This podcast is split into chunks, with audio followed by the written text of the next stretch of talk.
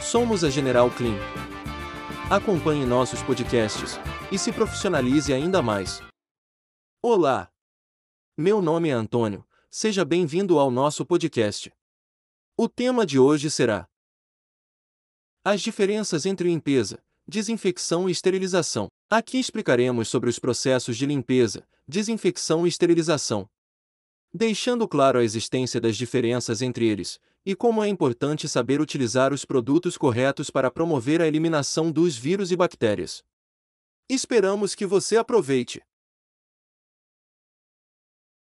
Iniciaremos exemplificando a diferença entre limpeza, desinfecção e esterilização.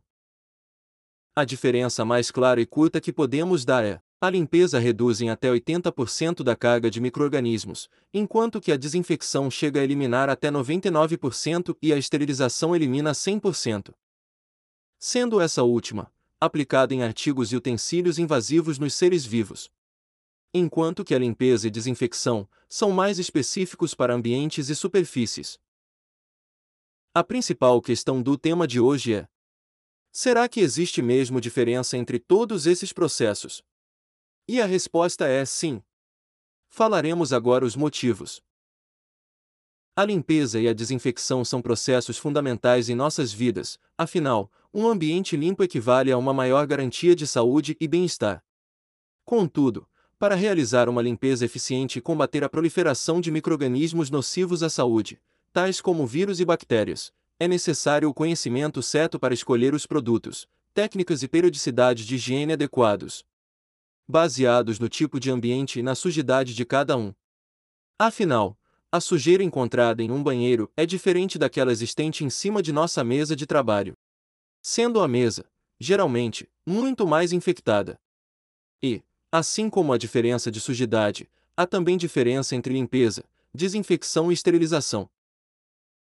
Agora vamos conhecer cada um dos três processos. Eles promovem a eliminação de sujeira, vírus e bactérias.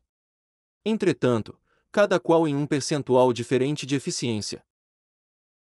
A limpeza é a primeira etapa de uma completa eliminação dos focos de doenças. Normalmente ela é executada com um limpador geral, água e um acessório de esfregação. A limpeza elimina a sujidade aparente e promove uma higienização de até 80% dos antígenos nos ambientes, em superfícies diversas. Desta forma, ela é utilizada em todos os ambientes e por empresas de todos os segmentos empresariais, assim como em residências, de uma forma geral. A desinfecção. Trata-se da segunda etapa do processo de eliminação dos vírus e bactérias, pois é a fase em que se utiliza produtos desinfetantes específicos. Neste momento, é possível alcançar até 99% de eliminação dos antígenos, dependendo do produto a ser utilizado. Assim, ela é recomendada, principalmente, para hospitais e demais estabelecimentos na área da saúde, restaurantes e locais com grande circulação de pessoas, onde o acúmulo de vírus e bactérias possa ser de alto risco para a saúde. Vale ressaltar que existe no mercado desinfetantes específicos para cada área e segmento empresarial, a ser utilizado. Isso garante uma maior eficiência, eficácia e segurança operacional. Por isso, é importante sempre se atentar, ao escolher o produto ideal para empresas. Interessante notar que alguns produtos muito conhecidos, como o álcool para limpeza, são muito ligados à ideia de desinfecção. Contudo, no caso do álcool, isso está errado, já que o simples uso dele não garante nem a limpeza e nem a desinfecção. Também é importante falar da desinfecção das mãos, da mesma forma que os ambientes devem ser desinfetados, é extremamente importante a desinfecção de superfícies para evitar a proliferação de doenças nos ambientes institucionais, e as mãos, como veículo de doenças, também precisam ser higienizadas. Afinal, as mãos são o principal veículo de transmissão dos microrganismos de um indivíduo para outro, e também entre superfícies. E mantê-las higienizadas é fundamental para combater doenças e infecções, quebrando a cadeia de transmissão de doenças. Para a higienização correta das mãos, é necessário o uso de um bom álcool em gel ou espuma, ou ainda um sabonete de qualidade, também em gel ou espuma, nunca esquecendo do jeito certo de usá-los. Assim como um bom papel toalha, de fibras virgens, para secá-las. Por último, a esterilização. Esse processo garante a eliminação de 100% dos vírus e bactérias. Ele é utilizado em hospitais e demais instituições ligadas à saúde, para a limpeza dos artigos necessários em uma cirurgia, por exemplo. No dia a dia também se faz necessário em utensílios de pedicure e manicure, entre muitos outros objetos. É um processo mais complexo e que pode ser obtido a partir de diferentes métodos e procedimentos. Sua escolha depende do tipo de artigo a ser esterilizado e da contaminação presente neles. Também é importante falar sobre a sanitização de ambientes e pessoa.